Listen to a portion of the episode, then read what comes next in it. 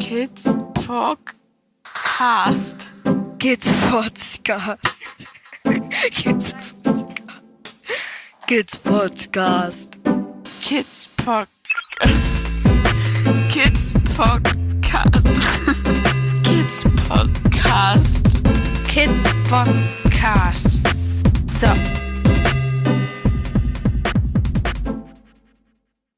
Hallo Momochill. Hallo Christian. Ja. Haben wir es wieder lange versucht, nicht geschafft. Das stimmt. Haben wir lange nicht. War auch immer was. War viel.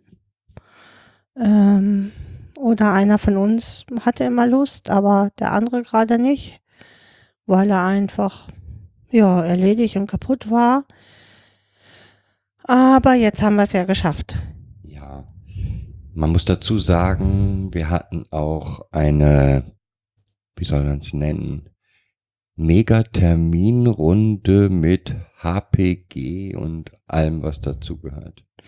HBG sind Hilfeplangespräche, um es nochmal für diejenigen, die nicht jede Folge gehört haben, klar zu machen. Hilfeplangespräche sind Gespräche, die man mit dem Jugendamt und allen dazugehörigen am Prozess, also am Hilfeplanprozess Beteiligten führt, wo man sich zusammensetzt und ähm, ja, die Hilfe neu ausrichtet oder sie so lässt und, und mit dem Kind oder über das Kind zusammenspricht.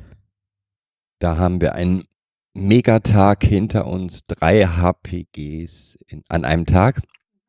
Das war schön. Die Jugendamtsmitarbeiter gaben sich die Klinke in die Hand.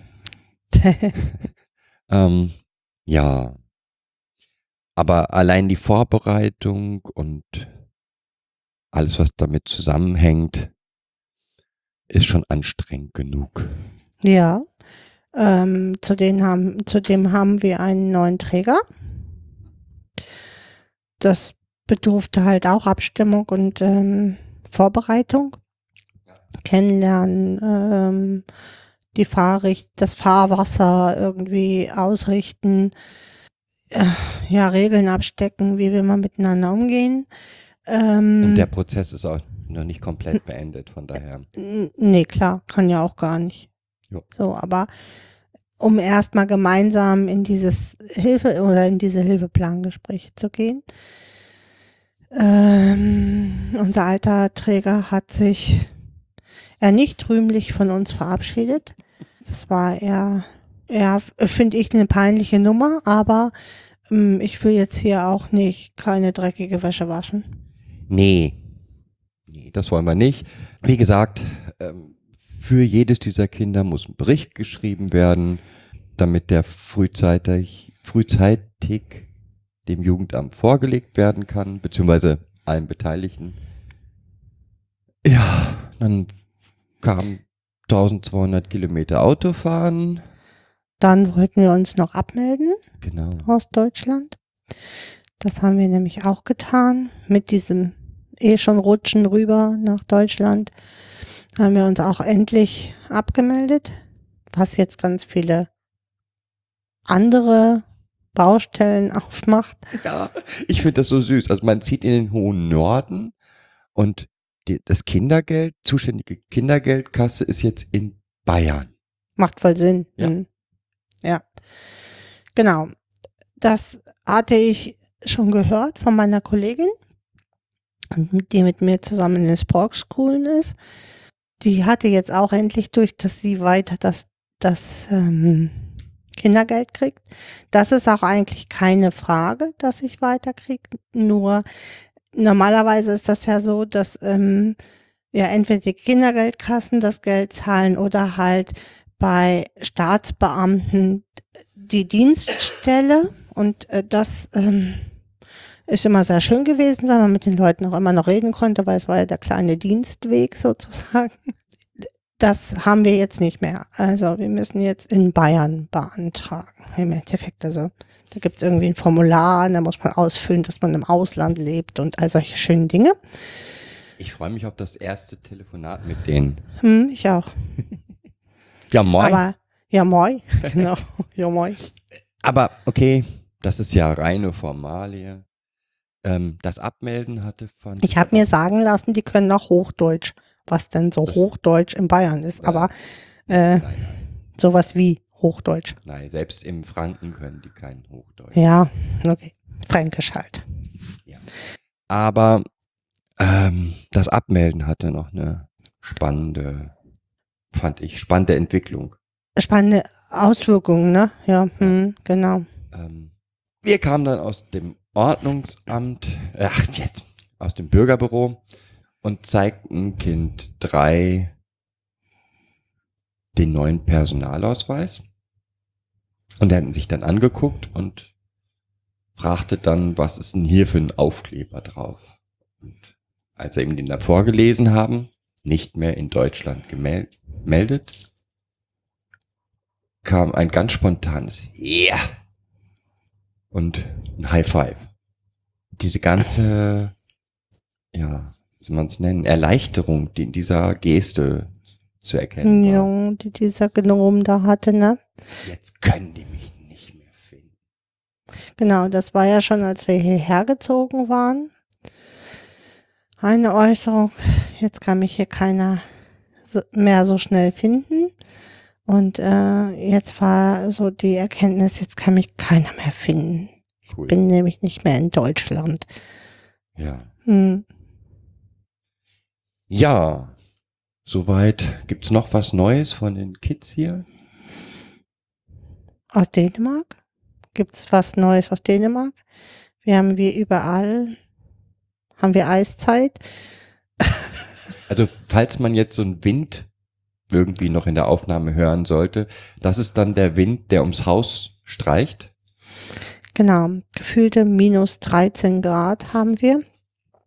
Ich wollte es nur sagen, es ähm, sind nur 5 Grad oder 6 Grad minus draußen. Und eine Ähm, hohe Luftfeuchtigkeit. und gefühlt ähm, äh, steht in dieser ähm, Wetter, in dem Wetterbericht gefühlte 13 Grad Ja. minus und es äh, soll noch weiter runter. Aber soll die so ganze schlimm. Nacht schneien? Und man sieht, dass die Dänen Schnee nicht gewöhnt sind. Wenn man morgens mit dem Auto fährt, ist das eher näher. Du meinst, es ist anstrengend, aber da kannst du auch im Münsterland fahren. Das Ja. ist das Gleiche. Habe ich auch, glaube ich, heute so getwittert. Das hast du so getwittert, ja. Aber ich hatte das in Dortmund auch regelmäßig, wenn ich dann, also Städter sind auch so Schnee nicht gewohnt. Und äh, die Dänen können ja aber sowieso nicht so gut Auto fahren, Und ich. das hast du jetzt gesagt. Ja, das sag ich. Mit ihren 80 Stundenkilometern, wenn die dann 120 fahren, dann haben sie das Auto kaum noch unter Kontrolle. Noch Und haben das Gefühl, sie erleiden gerade einen Geschwindigkeitsrausch oder so. Noch was aus Dänemark? Noch was aus Dänemark? Nö, wir haben das Bad weiter fertig, also zumindest so, dass man baden kann. Das hatten wir, glaube ich, schon Beim berichtet, letzten ne? Mal schon. Ja, genau. Ähm, nö, ist, ähm, wir haben gerade, glaube ich, nicht so viel hier im Haus geschafft und wir haben andere Dinge geschafft. Was ich völlig lustig finde, ist, dass insbesondere bei Kid 3 das Dänische immer mehr in die Sprache kommt. Also Ja. jetzt haben wir, beim letzten Mal haben wir, glaube ich, schon von dem Mal in der Spontansprache auftretenden, zum Beispiel Unskül oder so. Ähm, jetzt merkt man manchmal selbst im Deutschen, dass er gerade Dänisch denkt, so wie er das Wort betont. Ja. Ähm, Ja, aber Kind 2 genauso, ne? ja. Immer mit dem Ja, ja, ja. Ja, ja, ja. Ähm, ja, und äh, auch mal dann in einen deutschen Satz zwei, drei äh, Wörter, dänische mm. Wörter reinrutschen. Also, äh, was hat er heute noch gesagt? Papa, ja, die Jämmerarbeite ähm, kann ich heute MyFlot machen. Ja, my flot. Das war, Hm. ja, My, my flot. My MyFlot. Ähm, ja, ähm, wir hatten heute äh, das Elterngespräch Mhm. in der Schule äh, ähm, Mit Kind 1, Entschuldigung. mit Kind 1, genau. Und ähm, es ist ähm, ein ganz anderes Gespräch. Die Eltern sind im Endeffekt nur, ich finde, Beiwerk. Also nettes Beiwerk, aber Beiwerk. Äh, Im Endeffekt äh, geht es um den Fragebogen, die die Kinder vorher ausfüllen. Zudem, wie fühle ich mich in der Schule? Ähm, Mache ich alles mit? Habe ich immer meine Unterlagen dabei? Ähm, wie, wie finde ich die Pausen? Wie finde ich die Lehrer? Ähm, äh, wie bin ich im Kontakt mit anderen? Glaube ich. ein Elternsprechtag, im Prinzip ist es, ist das ja der Ersatz für den Elternsprechtag, Ja. ähm, in dem es nicht einmal darum ging, ja, aber in Englisch muss sie noch oder in Deutsch hat sie was auch immer. Darum ging es nicht. Ja, es ging einmal darum, ähm, da hatte sie sich selber auch so eingeschätzt, dass sie halt nicht immer ihre Sachen dabei hat. Und äh, da, da wurde es dann schon, äh, schon ernster, dass sie sagte, ja, aber das ist ja wichtig, das ist ja auch für alle anderen wichtig, aber es ist nicht so dieses, ja, und du doofes Kind und immer hast du deine Sachen nicht bei. Und ähm, nein, es ging eher darum, dass sie sagte, äh, wir können dir nicht immer alles kopieren. Wir sind nicht so eine reiche Schule, so. Und ähm, das, wenn du deine Hälfte nicht mit hast, dann müssen wir dir das immer kopieren. Und das wäre blöd. Und ähm, das hat das Kind, Kind eins auch total gut angenommen und hat gesagt, ah, gut, okay, ich bemühe mich. Ähm, Aber auch da war es nicht, wie kann dir das nur passieren? Es war gar nicht so ein Vorwurf, sondern Nö. war mehr auf so einer Ebene, okay, das finde ich nicht so toll und ja, wäre schön, wenn du es ändern würdest. Hm, Super. genau. Ja. Ja. Okay, Eltern, Kind. Ähm, ja, ich bin sehr gespannt auf morgen. Morgen haben wir, ähm, müssen wir hier zum schulpsychologischen Dienst. Ähm, bei dem, was ich jetzt so erlebt habe, bin ich sehr gespannt auf morgen, was dabei rumbrät und wie das sein wird. Ja.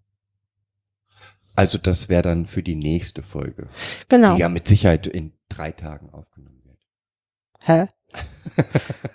äh, ach so. Ähm, aber wir haben uns auch ein Thema überlegt für heute. Ja, dein Lieblingsthema haben wir Ich find das Dein immer wieder, dein immer wieder hervorgebrachtes Lieblingsthema es ähm, soll um Psychoedukation gehen. Du hättest, du möchtest gerne das Thema Psychoedukation, Edukation heute besprechen. Mhm. Also, wenn ich an die Veranstalt meine letzte Veranstaltung in einem Jugendamt für Pflegeeltern denke, ähm, wo die Therapeutin gesagt hat, das ist das Werkzeug Nummer eins. Die meisten Mhm. kriegen einmal Psychoedukation und dann ist das Trauma weg. Wow. Ja. Und äh, von daher müssen wir das ja besprechen. Ne? Ja, das müssen wir dringend besprechen. da liegt ein grober Irrtum vor. Wo? Bei, bei äh, einmal Psychoedukation und das, das, dann ist das Trauma weg. Das ist so ähnlich wie äh, äh, da heilen wir dann das Trauma. Und Trauma ist nicht heilbar. Ich möchte es hier nochmal ganz deutlich sagen. Es kann sich verbessern, aber Trauma ist nicht heilbar. Ja. Ich wollte eigentlich mal gerade raussuchen, was denn die Wikipedia zur Psychoedukation sagt. Also, Psychoedukation ist eine systematische und strukturierte Vermittlung von Wissen, das wissenschaftlich fundiert ist und sich auf Gesundheitsinformationen zu psychischen Erkrankungen bezieht. Ja, genau. Da ist es nämlich nur auf psychische Erkrankungen. Äh, ich, ich selbst kenne Psychoedukation, also äh, ja, eine Art von Psychoedukation im Endeffekt äh, durchs Krankenhaus. Da geht es immer darum, Klienten oder dem Patienten zu erklären, was mit ihm ist, Mhm. was er dafür zu tun kann, damit es ihm besser geht, zum Beispiel auch. Ja, also, aber erstmal geht es darum, ihm zu erklären, was denn, was für eine Krankheit er hat und ähm, was das für Auswirkungen hat, diese Krankheit. Also wenn jetzt jemand Zucker hat ähm, und er isst an dem Tag viel Zucker, dass er sich dann halt schon schlecht fühlen kann oder viel auf Toilette muss oder oder oder. Also all die Symptome, die damit auftreten können, halt auch zu erklären auf wissenschaftlich fundierter Art und Weise. Das ist Aufgabe von Krankenschwestern immer gewesen. Ja, also Ja. im Prinzip das Erklären der Krankheit. Mhm, genau. Ähm, okay, die Psychoedukation ist aber erst in den 80er Jahren ja, auf, also aufge, äh, erfunden oder benutzt worden. Okay. Ähm, ja, als ich die Wikipedia sagt hier weiter, Psychoedukation kann unterschiedlichen Zielen dienen und wird folglich in inhaltlich sehr spezifischen, zum Beispiel im Rahmen von Therapie, ähm, um Krankheitsverständnis und Bewältigung zu verbessern, bis sehr breit gefächerten, zum Beispiel Verbesserung der Psychohygiene in der Gemeinbevölkerung Bereichen eingesetzt. Sie stellt kein eigenes Therapieverfahren dar, sondern wird in einem solchen lediglich als eine Behandlungsmaßnahme unter vielen eingesetzt. Ich will mhm. jetzt gar nicht weiter aus der ähm, Wikipedia. Wikipedia, Wikipedia vorlesen. Äh, witzig finde ich eine Sache noch, äh, mögliche Risiken und Nebenwirkungen. Die Vermittlung detaillierten Wissens über die Krankheit, insbesondere über Heilungschancen, Therapiemöglichkeiten und Krankheitsverläufen, kann den Betroffenen oder dessen Angehörige unter Umständen stark belasten. Deshalb sollte man sich zuvor ein genaues Bild über den momentanen psychischen Zustand des Patienten machen. Äh, dazu gehört, dass sich ein Krankheitssymptom verfestigen können, dass sich Krankheitssymptome verfestigen können, weil die uneingeschränkte Akzeptanz der Pathologie und Behinderung durch die am Prozess Beteiligten die Chancen, dysfunktionale Muster in den lebensweltlichen Bezügen zu verändern, einschränkt oder gar verhindert.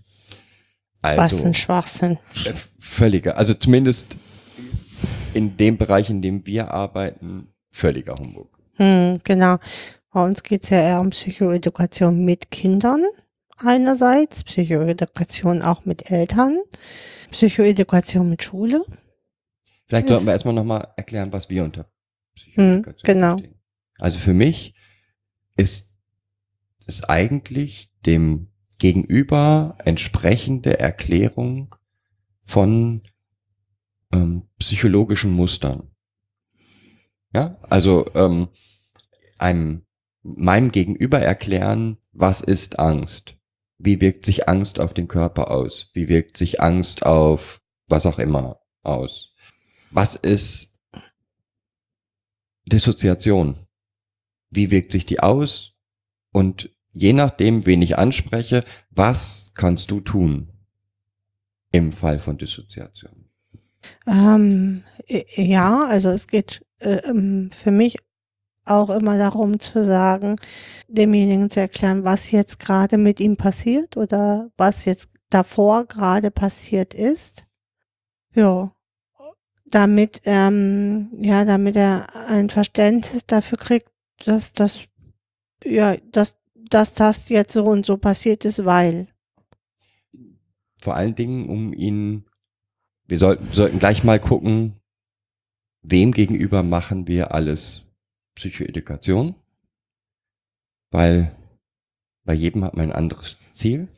Mhm. Ähm, aber es geht für mich in erster Linie erstmal darum, klarzumachen, dass, was entweder du erlebst oder du siehst, weil es jemand anders erlebt, ist nichts Krankes, Mhm. ist nichts Besonderes, sondern ist eigentlich ein ganz normales Angstverhalten.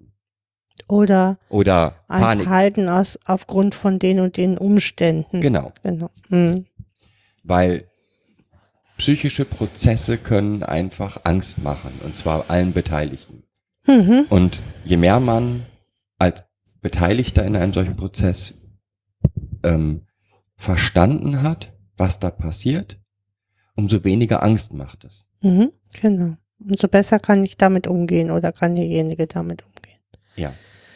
Oder er kann dann verstehen, warum er bestimmte Dinge dann tun sollte oder lassen sollte. Ja. Um das mal zu erklären, versetzen wir uns in die Lage, dass ein dreijähriges Kind stark dissoziiert ist. Welche Mittel hätte man, um mit diesem Kind Psychoedukation zu betreiben? Mir geht's nur darum, klar zu machen, wie, wie breit die Möglichkeiten eigentlich da sind. Es geht da nicht um ein wissenschaftliches Gespräch, ähm, es kann auch sein, dass ich mit einem dreijährigen Kind ein Märchen konstruiere. Es kann sein, mit ein, ein Märchen konstruiere, damit nicht, ich nicht das Kind als Person anspreche, sondern ein Märchen erzähle von einem großen Teddy und einem kleinen Teddy, ähm, wo Mhm. irgendwas Schreckliches passiert ist. Mhm.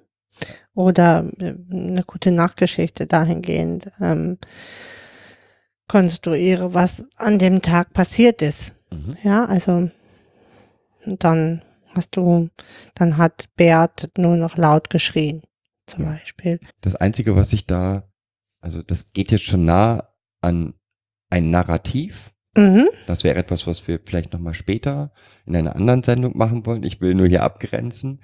Es geht immer bei Psychoedukation um die Erklärung, möglichst wissenschaftlich richtige Erklärung von psychischen inneren Prozessen. Hm.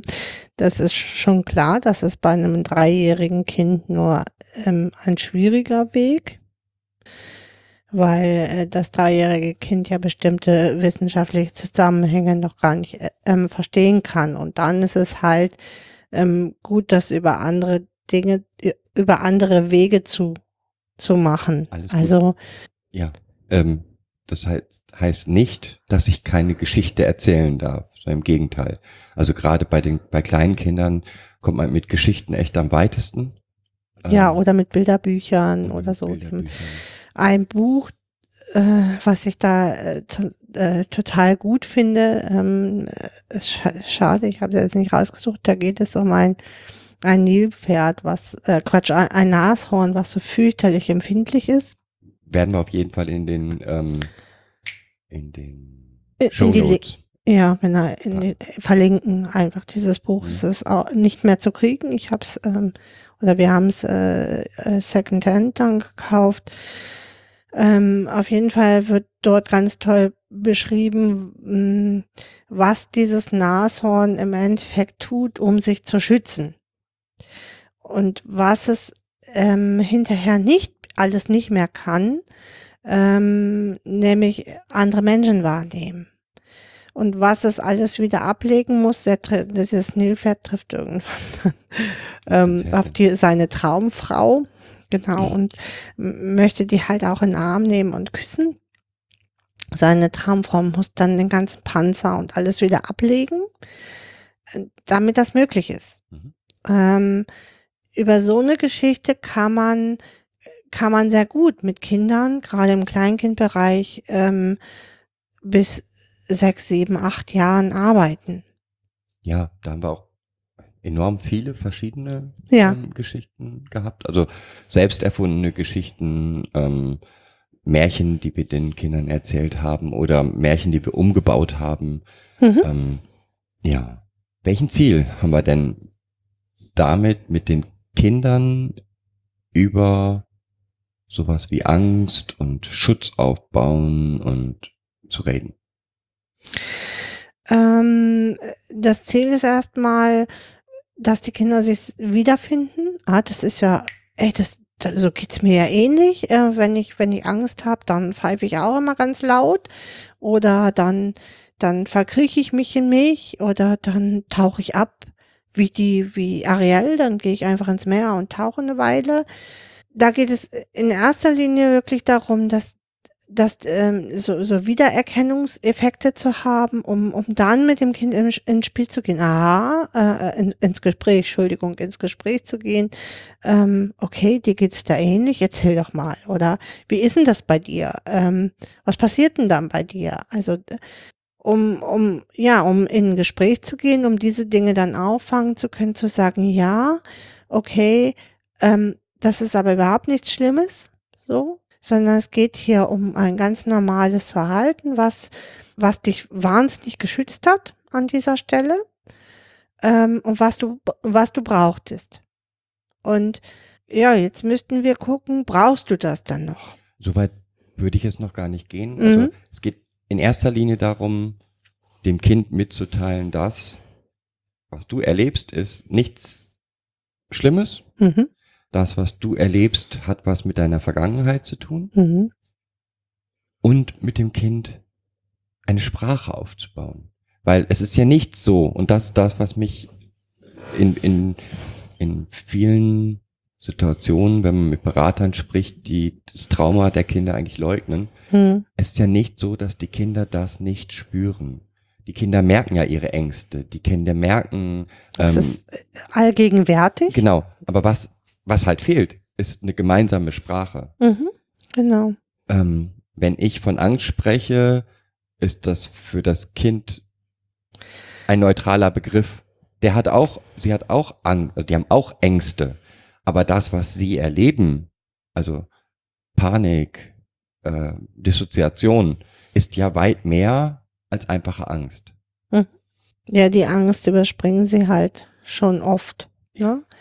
Ähm, dieses Angst, Angstgefühl, äh, so oft Angstgefühl erlebt zu haben, ähm, lässt Kinder eigentlich ganz schnell in, in so Prozesse rutschen, die äh, hoch, finde ich gerade die Worte nicht. Dissoziativ sind.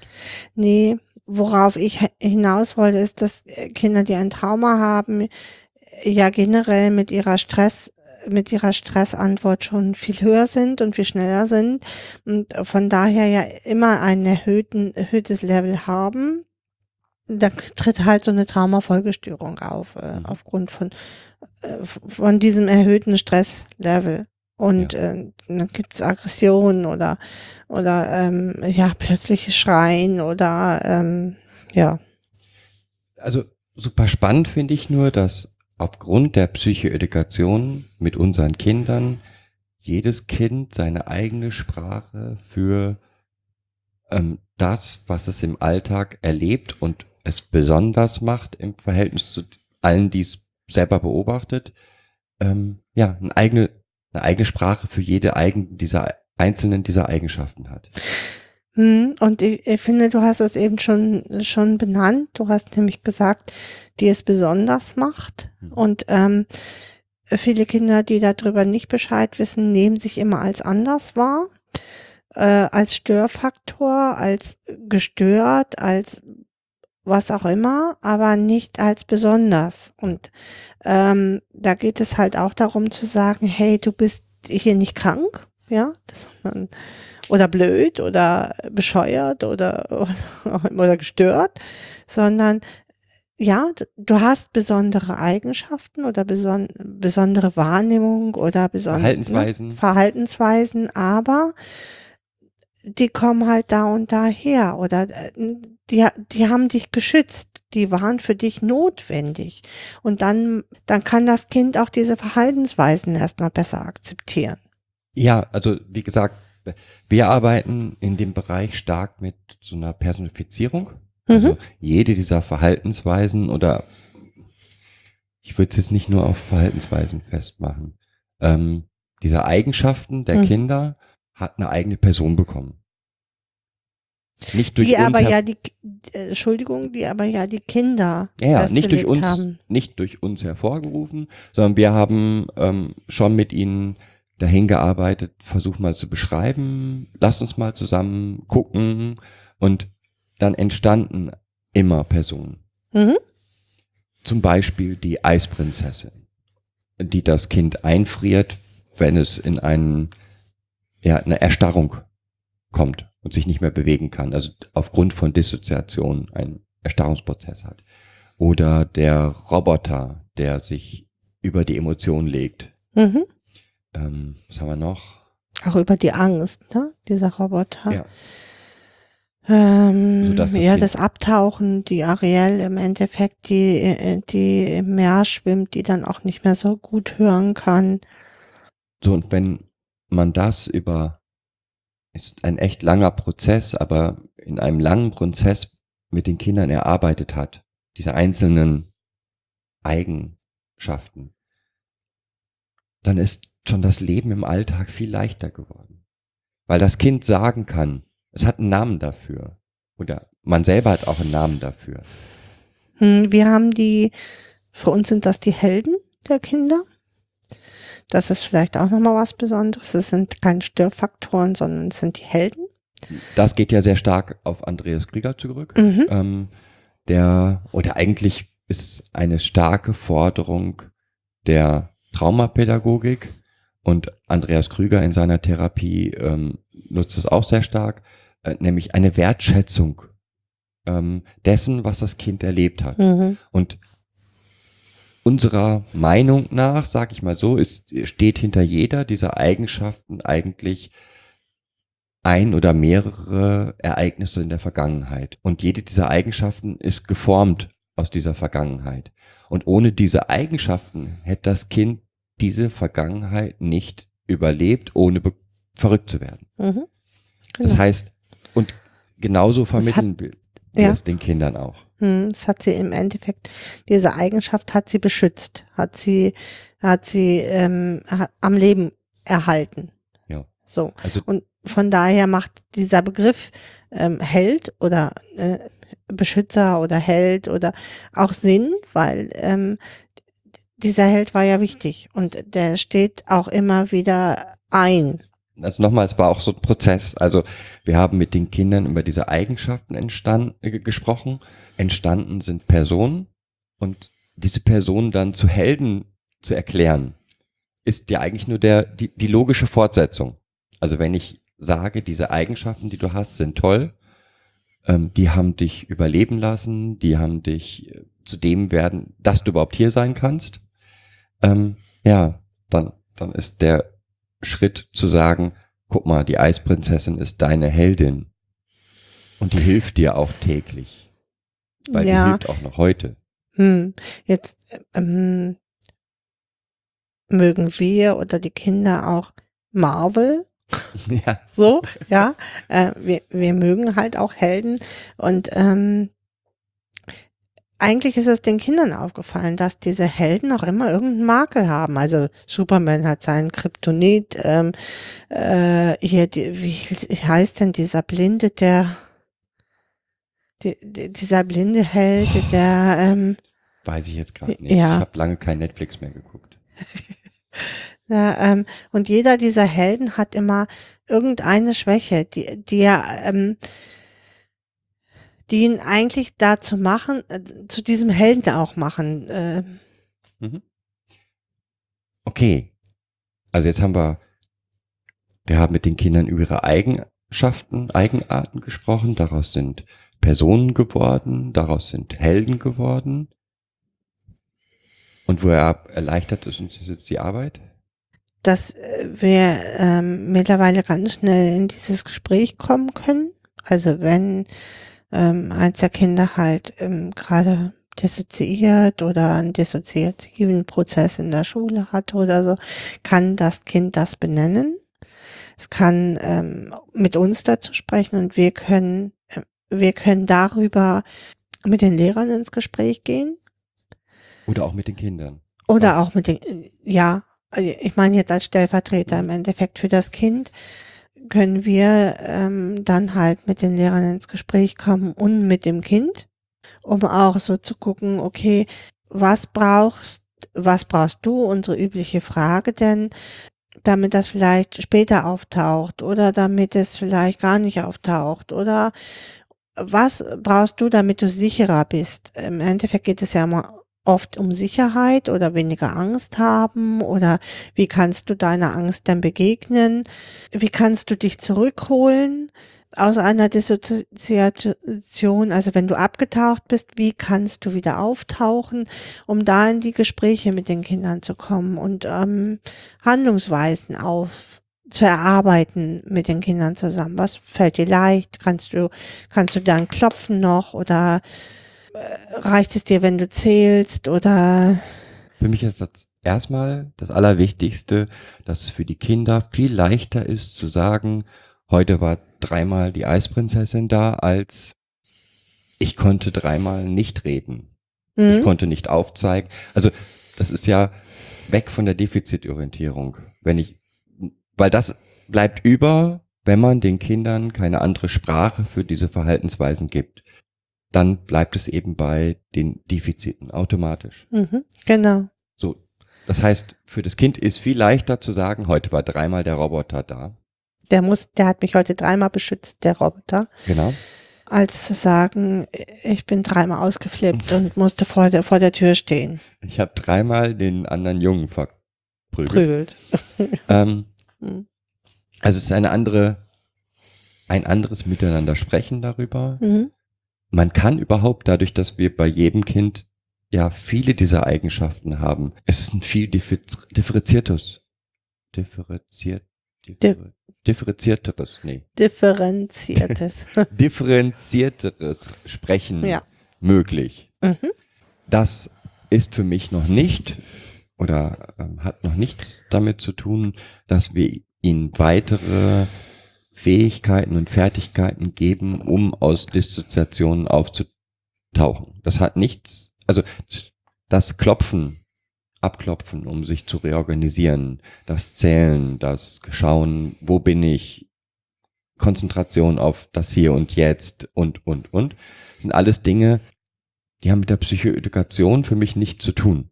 Sondern die Psychoedukation hilft nur, eine Sprache überhaupt zu finden und so tief mit den Kindern überhaupt sprechen zu können.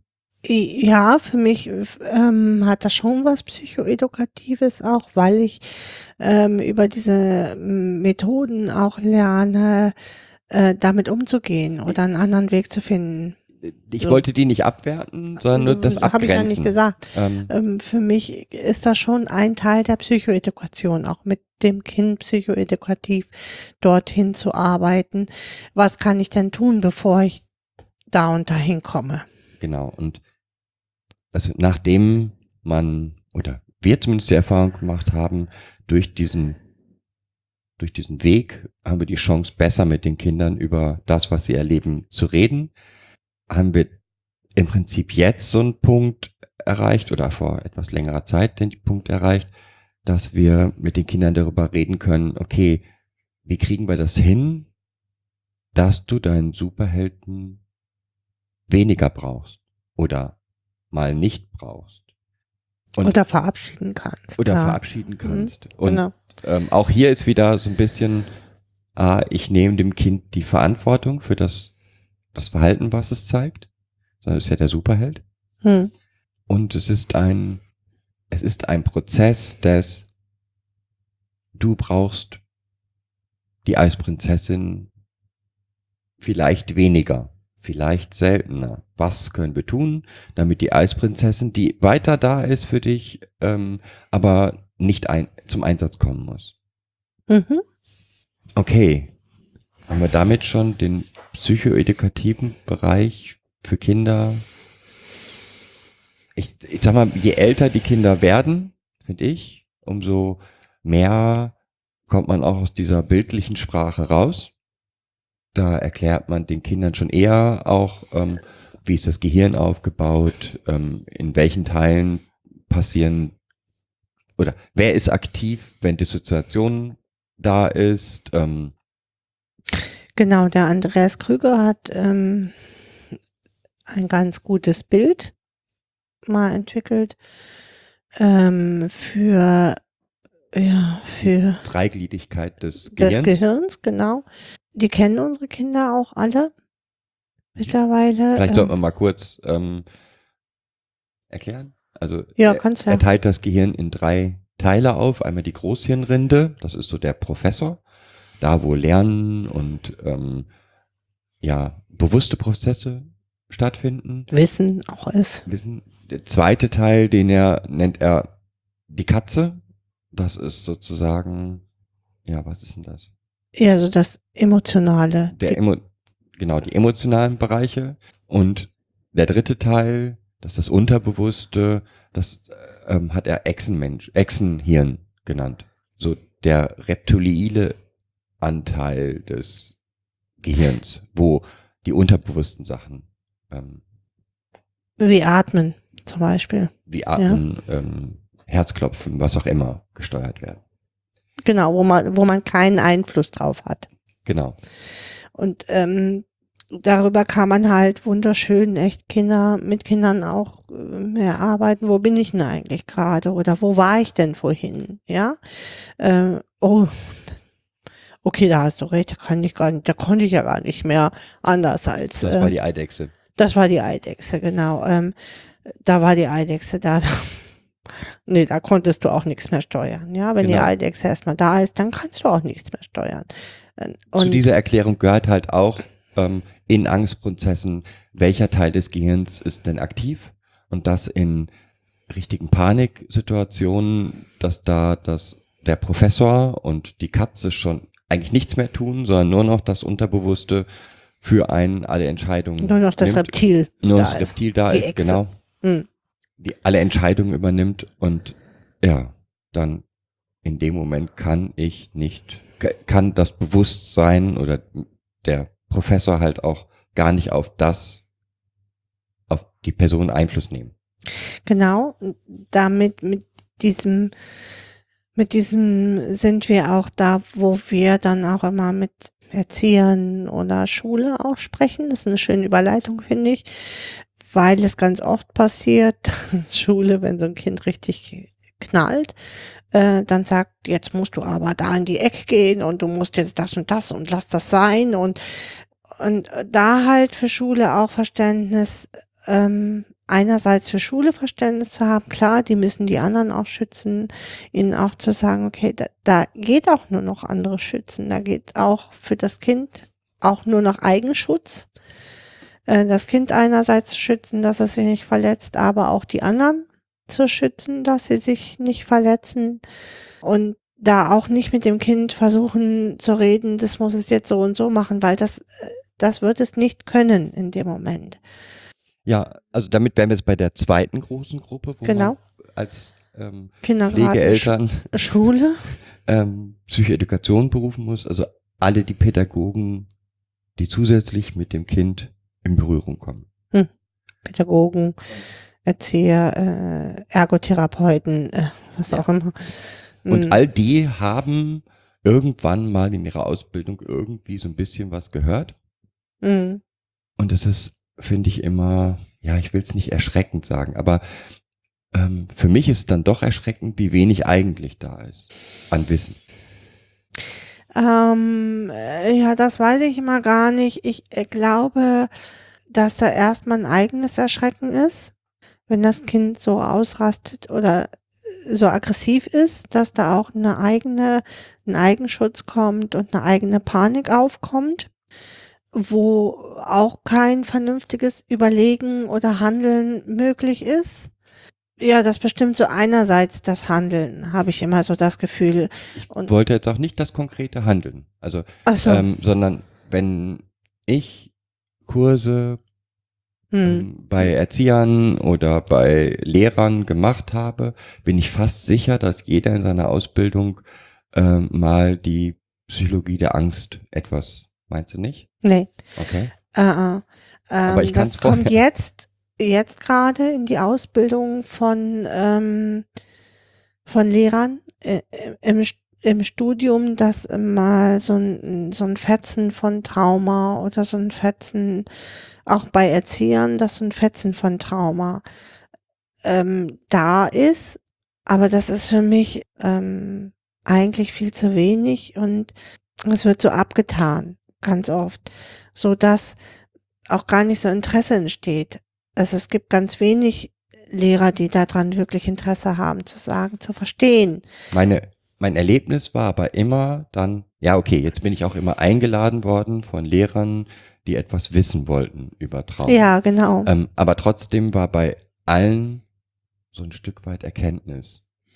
Das will ich auch nicht sagen, dass wenn ähm, Lehrer sich darauf einlassen, dann haben sie auch Erkenntnis, aber äh, in, in der Lehrerschaft oder generell im, im Lernen, im, im Bereich von Kindergarten, Schule, ist ja oft dieses defizitäre, diese defizitäre Sichtweise und damit werden mh, diese Eigenschaften, die das Kind hat, ganz schnell in das Kind verordnet. ortet. Das ja Kind, ne, genau, das Kind ist immer aggressiv, das Kind ist immer wütend, das Kind schreit rum, das Kind kann sich nicht benehmen, das Kind äh, kennt keine Regeln und Grenzen.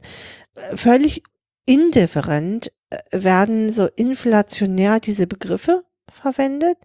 Da irgendwie auf eine gemeinsame Sprache zu kommen, finde ich, äh, ist schon ein Weg.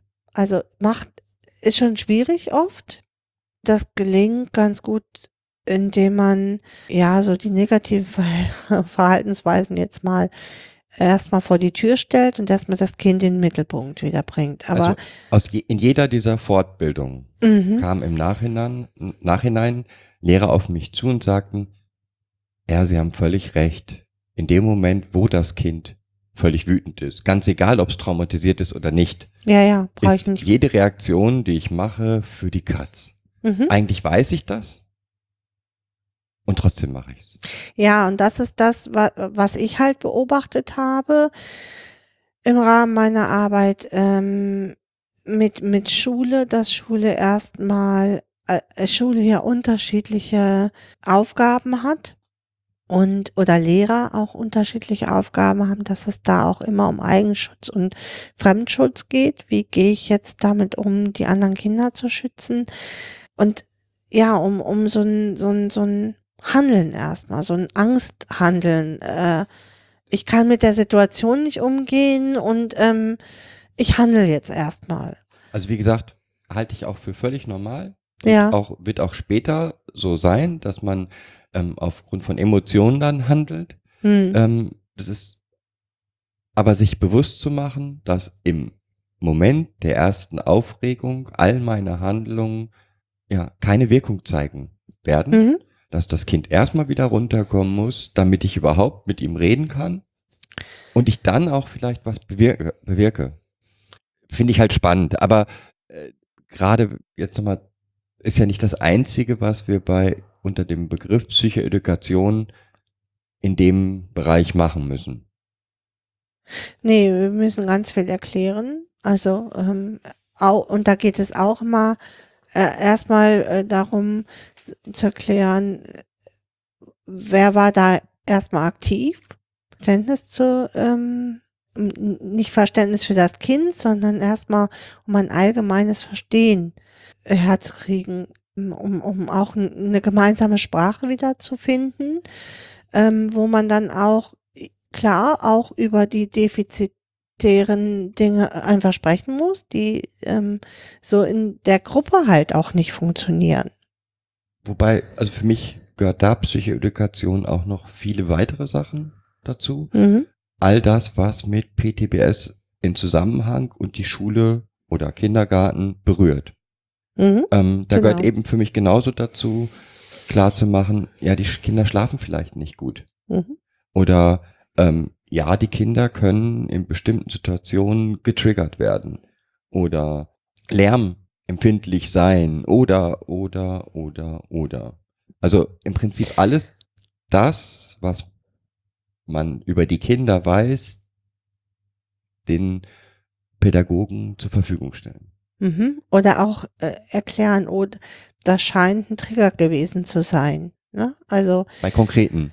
bei konkreten Sachen, was weiß ich, äh, jetzt gerade äh, im Rahmen der, der, äh, dieser Flüchtlingskinder, die in die Kindergärten kommen, äh, ein Kind, was bei einem großen Knall dann sich halt unter den Tisch versteckt. Da zu sagen, äh, ja, das, das scheint ein Trigger zu sein, weil das Kind hat, kommt halt aus Syrien und hat erlebt, wie, wie Bomben oder aus, au- aus Afghanistan und hatte halt Bomben erlebt und äh, da musste sich ja schützen. Ja, wobei mir da ganz wichtig ist, ein Trigger entsteht nicht nur durch sowas. Ähm, überhaupt ja, eine das war Sensibilität. nur ein Beispiel jetzt. en- überhaupt eine Sensibilität dafür zu wecken, dass völlig neutrale, für uns völlig neutrale Dinge für die Kinder als Tr Trigger wahrgenommen werden Mhm. können. Wie das Beißen in Nasen zum Beispiel. Nein, das war nicht ernst, wie das Beißen in Nasen oder, oder äh, gegen das Schienbein treten. Also, Ähm, äh, da, da fällt mir so eine, fiel mir so eine Situation ein, dass ähm, bei einem der Kinder eine Erzieherin sich ähm, über das Kind gebeugt hat und das Kind dann in, in die Nase gebissen hat. Und ähm, Gott sei Dank nicht blutend. Äh, genau, Gott sei Dank nicht blutend. Also es hat sich halt direkt gewehrt und gebissen und ähm, hatte diese, diese, dieses Überbeugen halt völlig als Bedrohung wahrgenommen. Und das war äh, für die Erzieherin war es, ähm, die war entsetzt, die war kaum wieder einzukriegen. Was Das für ein aggressives, bösartige. genau bösartiges Kind, ähm, das muss aus dem Kindergarten entfernt werden und und und, bis man dann echt auf diesen Weg gekommen ist. Äh, was war denn davor? Und das da, dann kam heraus, dass äh, Erzieher und Kind sich halt irgendwie, äh, dass es Unstimmigkeiten gab und, und Regeln gab und das Kind nicht hören wollte und sie sich dann über dieses Kind gebeugt hat. Und ja, sie kann da nichts für, das war für, für sie auch Sie, sie fühlte sich genötigt zu handeln und sie konnte nicht wissen, dass das Kind beim Überbeugen halt so reagiert. Es war ein völliger Trigger für das Kind. Okay. Wie gesagt, das sind Bereiche, die man Pädagogen im Rahmen der Mhm. Psychoedukation mitgeben sollte. Ähm, wo machst, wo würdest du denn noch Psychoedukation festmachen? Also ich äh, nutze Psychoedukation äh, im Rahmen von Elternarbeit, den Eltern ihre Kinder erklären.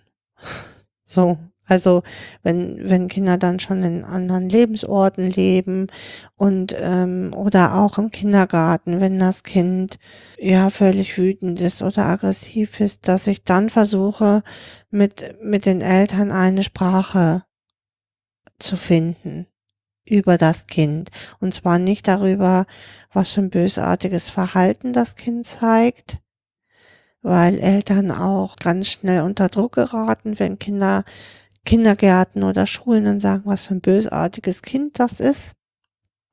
Und da auch irgendwie so Rückgrat zu entwickeln, zu sagen, dass ich sehe ein, dass das Verhalten nicht okay ist, was mein Kind zeigt, aber es ist kein bösartiges Verhalten, sondern ich glaube, das kommt da und daher und äh, vielleicht können wir es da anders unterstützen. Das Thema Eltern würde ich Mhm. sogar auch nochmal nutzen, weil auch wenn man Pflegefamilie ist, man es nicht selten auch mit psychisch kranken Herkunftseltern zu tun hat.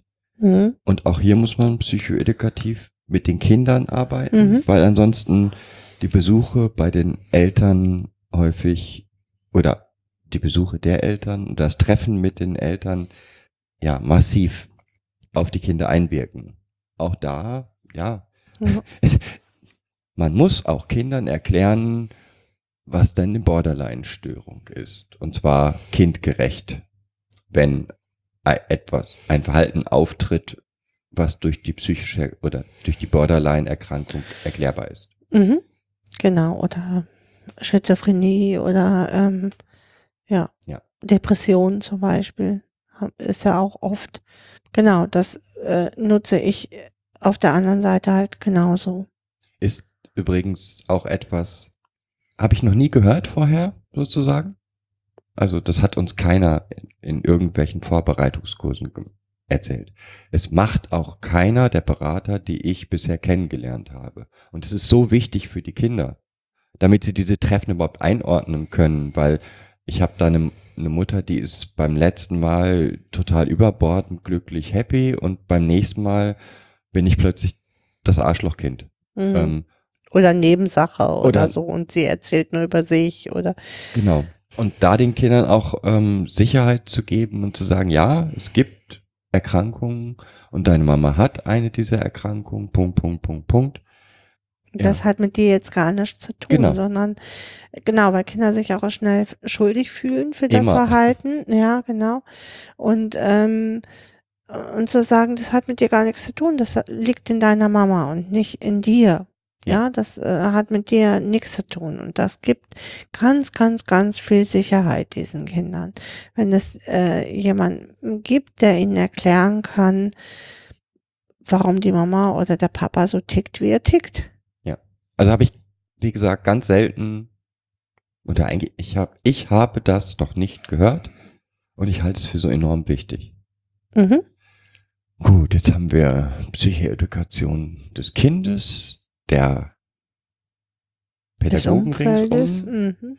ähm, der Herkunftseltern, wobei das sehe ich nicht als unsere Aufgabe. Also das machst du in deinem Dings, aber nicht meine Aufgabe als Hm. Pflegevater Nee, es, äh, oder Erziehungsstellenvater. Genau, äh, es ist eher Aufgabe des, des Jugendamtes in dem Genau. Bereich, ne, weil die Jugendamt ja dann auch mit den Eltern, mit den Her Herkunftseltern weiter arbeitet. Und ähm, ich sehe das immer ja als gut an. Ich sehe das, ähm, also ich, ich glaube, ich bin aber auch eine von wenigen äh, Sachbearbeiterinnen im Jugendamt, die das tut. Und wo ich hm, Wobei wir dann bei, bei der, für mich schon den nächsten Bereich, wo wir Psychoedukation betreiben, also das ich, äh, Jugendamt. Ja, ja, und äh, Richter ist auch noch so eine Gruppe. Ja, wobei ich arbeite ähm, psycho, psychoedukativ zum Beispiel da auch nicht nur mit den Eltern, sondern auch im Rahmen ähm, mit den Kindern. Mhm. Wenn, wenn es zum Beispiel zu Handgreiflichkeiten, Mama, Papa hat Kind geschlagen, wo willst denn du jetzt sein? Was passiert mit dir, wenn du dann so wütend bist? Ja. So in diesem Bereich. Also Aber also niederschwell, viel niederschwelliger, weil ich die Kinder ja auch nicht Gar so nicht gut kenne. kenne. Genau, und dann kann ich das nur niederschwellig einsetzen, weil für mich ist ähm, ähm, Psychoedukation, zur Psychoedukation bedarf es schon eine Beziehung.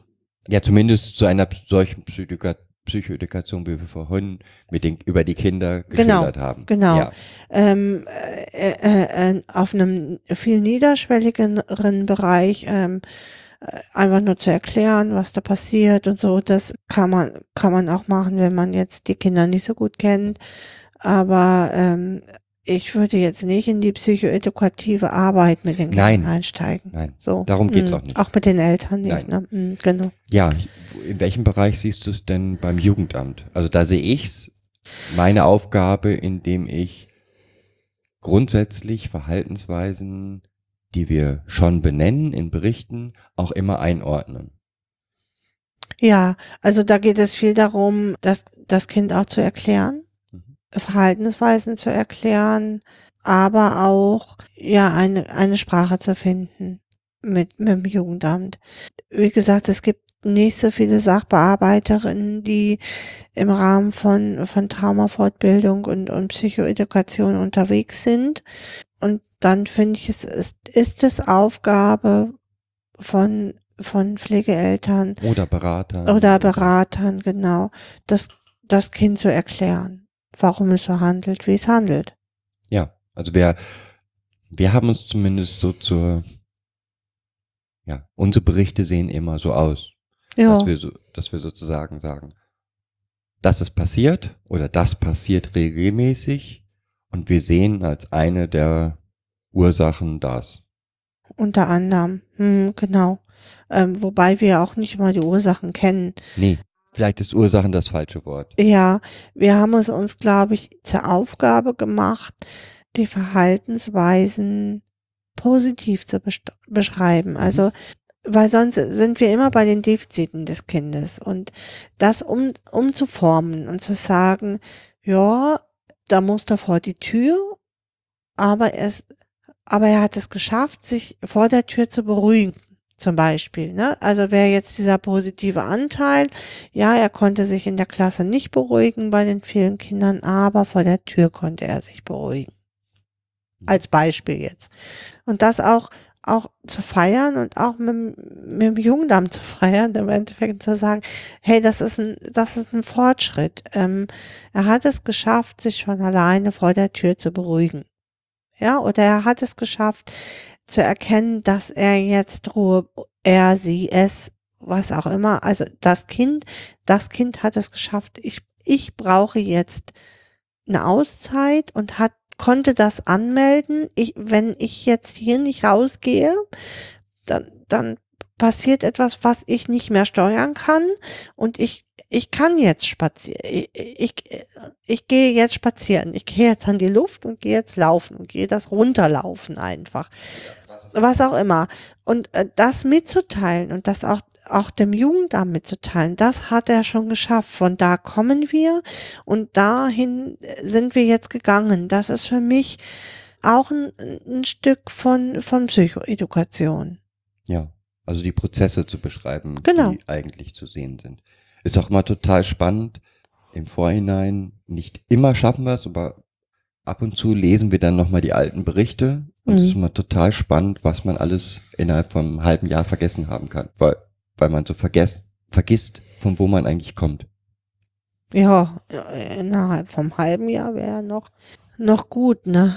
Wie meinst du das? Ne, wie ist das dann erst mit Prozessen, die vor fünf Jahren Ja. waren, ne? Also, und das, das Gerät, also dadurch, dass Jugendämter nicht täglich mit dem Kind zusammen sind, sondern nur ein oder zweimal im Jahr, äh, gerät das auch außer Blick. Wie war das Kind dann überhaupt? Und da geht es immer wieder echt darum, auch dahin zu gucken, wie war das Kind denn? das gehört auch für mich immer wieder in den Bericht rein, Hm. ähm, von wo man eigentlich kommt. Weil es nützt nichts viel, wenn ich, ähm, nehmen wir jetzt ein Kind mit selektivem Mutismus, das aber inzwischen in der, Bere in der Lage ist, in gesicherten Umfelden gut zu sprechen. Dann reicht es nicht zu betrachten, wo ist es jetzt, sondern ich muss immer auch sagen, okay, aber vor zwei Jahren hat das Kind gar nicht gesprochen Mhm. weil ansonsten ähm, ich die Situation, in der das Kind jetzt ist, gar nicht. Ja, genau, dann kommt kann. es so schl äh, schnell dazu, dass Jugendämter sagen, ach, dann braucht es ja jetzt die und Keine die Therapie mehr, ja, ja, oder- oder die und die Therapie nicht mehr Genau. oder dann braucht man die ja jetzt nicht mehr bezahlen. Und ähm, das ist halt echt auch Aufgabe, äh, das zu vermitteln, diese Schritte zu vermitteln. Also Ja. eigentlich Aufgabe von Beratern. Nicht alle ähm, Pflegeeltern haben diesen Background, den wir jetzt haben. Aber dann ist es halt Aufgabe des Beraters, das zu tun und das vorab auch mit den äh, zu erfragen von den Pflegefamilien und und ähm, das äh, richtig einzuordnen. Okay, jetzt haben wir Psychoedukation, Jugendamt, Hm. die ja im Prinzip im HPG stattfindet. Dann haben wir Psychoedukation der Kinder, der Herkunftseltern, der Eltern, also die Erklärung der Eltern für die Kinder. Ein Teil haben wir jetzt noch nicht. Gericht haben wir nicht. Gericht ist Mhm. allerdings, ja, also für Gerichte wäre das sehr, sehr, sehr wichtig, hat aber mit, mit Pflegeeltern nichts zu tun. Ich finde schon, weil ja auch eigentlich die Maßgabe ist, die Pflegeeltern an den Gerichtsprozessen zu beteiligen. Und für mich macht das auch Sinn, weil es immerhin diejenigen sind, die jeden Tag erstmal mit dem Kind zusammen. Ob das jetzt in Bereitschaftspflege oder in Dauerpflegeverhältnissen sind, ist eigentlich wurscht. Wer kann denn den Lebensalltag, ein Teil des Lebensalltages können Pflegeeltern beisteuern oder halt Berater beisteuern, weil äh, Richter ganz oft sich in den Lebenswelten der Kinder nicht auskennen, sondern nur anhand der Gesetzen dann entscheiden. Wobei, also wir haben jetzt schon mehrere Gerichtsverhandlungen erlebt und wir haben gute Gutachter und schlechte Gutachter erlebt. Mhm. Beim, ein guter Gutachter ist auch in der Lage, das zu vermitteln. Wir haben es auch komplett ohne Vermittlung erlebt. Mhm. Also, ähm, wo die Situation des Kindes gar, gar vom Gutachter gar nicht, also Erfasst wurde, ja. sie wurde vom Mhm. Gutachter nicht erfasst. Mhm. Und zweitens hat der Gutachter selbst das, was er erfasst hat, nicht dem Richter adäquat vermittelt. Weil Nee. ich glaube, Mhm. ähm, ja, ein Richter weiß nicht, was ein Trauma ist und woher soll er es auch wissen. Mhm. Und das ist nicht seine Lebenswelt. Genau. Und es ist eigentlich Aufgabe des Gutachters oder wenn ein Berater oder die Pflegeeltern als Zeugen ähm, da sind, auch deren Aufgabe, das weiterzugeben. Mhm. Das sehe ich Genau. genauso. Mhm. Ja, aber jetzt nochmal, einen Bereich haben wir trotzdem noch vergessen. Ja. Mhm. Und selber. ich, für mich sehe, sehe Psychoedukation, also das ähm, auf eine theoretische Ebene gehen und das tagtägliche Verhalten, was wir so in der Erziehungsstelle erleben, zu analysieren, Mhm. würde ich auch als Psychoedukation bezeichnen. Ja, es ist auf beiden Seiten Psychoedukation, sowohl für einen selber als auch für das Kind, weil es nochmal einen anderen Stand wieder kriegt. Ja, aber das ist äh, gut, das habe ich auch vergessen, weil das eine unserer Stärken ist. Also ähm, die- eine unserer Stärken war es immer, eine Metaebene einzunehmen und die Dinge aus unterschiedlichen Blickwinkeln zu betrachten. Und auch von unterschiedlichen Ebenen, finde ich. Das äh, war immer eine unserer Stärken.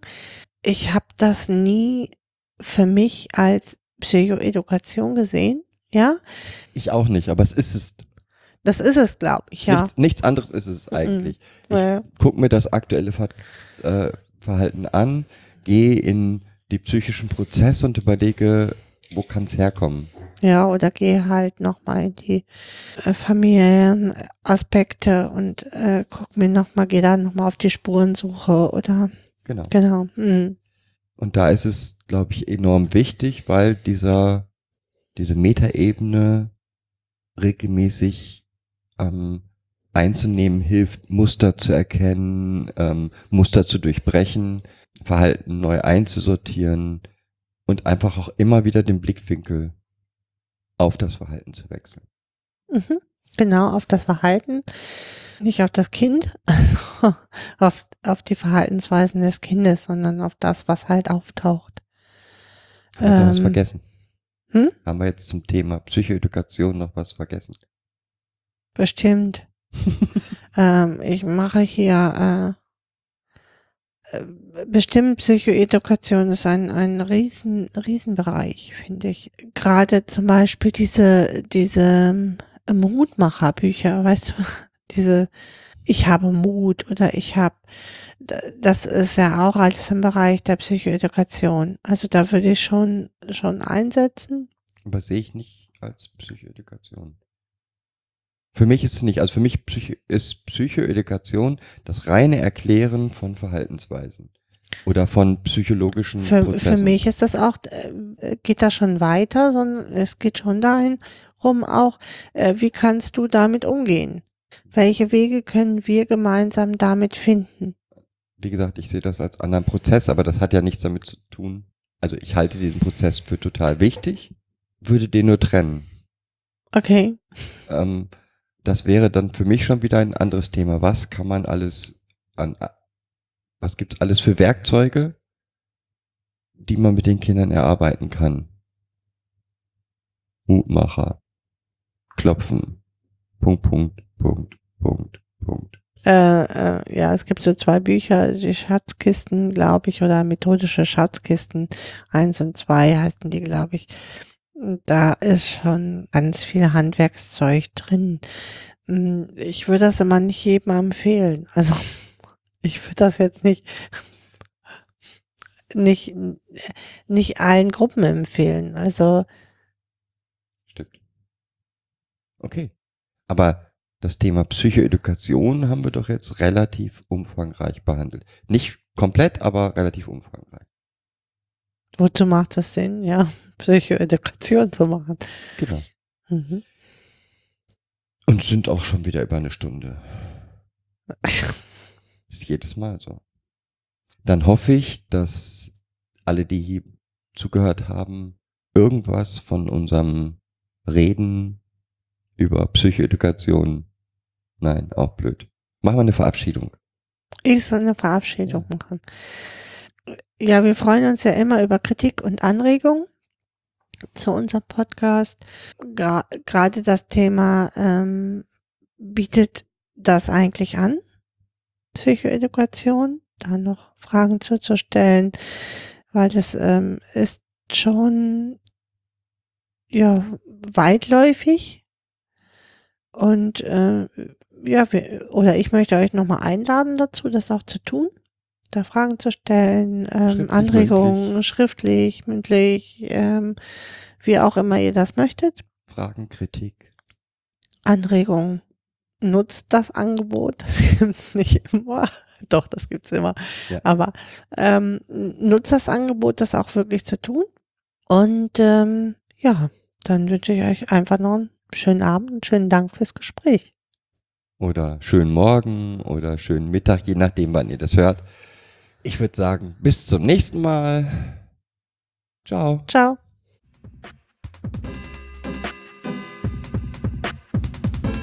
Das war eine weitere Folge Kids Podcast. Danke fürs Zuhören. Show Notes und die Möglichkeit zu Kommentaren unter kidspodcast.de. Anregungen, Ideen und Feedback per Mail an info at kidspodcast.de oder per Twitter an kids-pod. Wenn euch diese Episode gefallen hat, empfehlt sie weiter oder gebt Bewertungen in iTunes oder anderen Podcast-Portalen ab.